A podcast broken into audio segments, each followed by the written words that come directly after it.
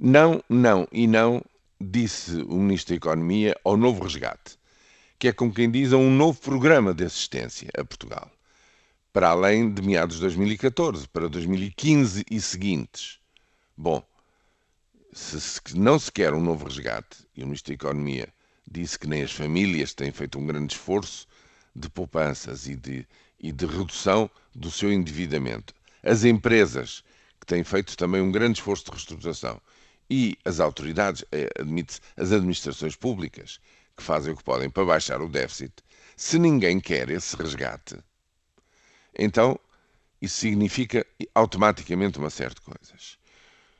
O INE ontem disse-nos que a dívida pública no fim do ano estará na, ao nível de 128% do produto interno bruto, para além já do limite tolerável, 128%.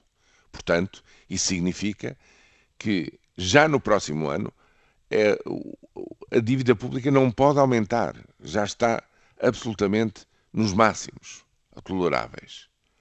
Repito, se quisermos voltar livremente aos mercados e evitar o tal novo programa de assistência ao resgate, se quiserem.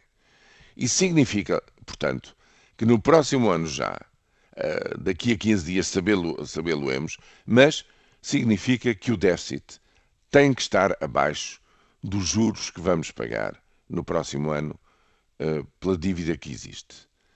Ou seja, o déficit tem que ficar nos 4%. Essa é a primeira conclusão.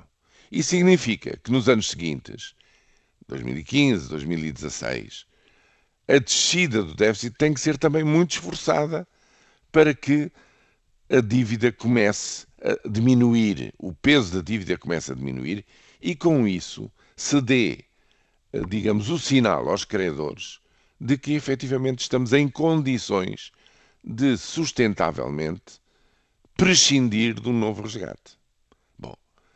Só que isto, evidentemente, tem consequências orçamentais. Sabemos quais vão ser para o próximo ano, não sabemos ainda quais serão nos anos seguintes.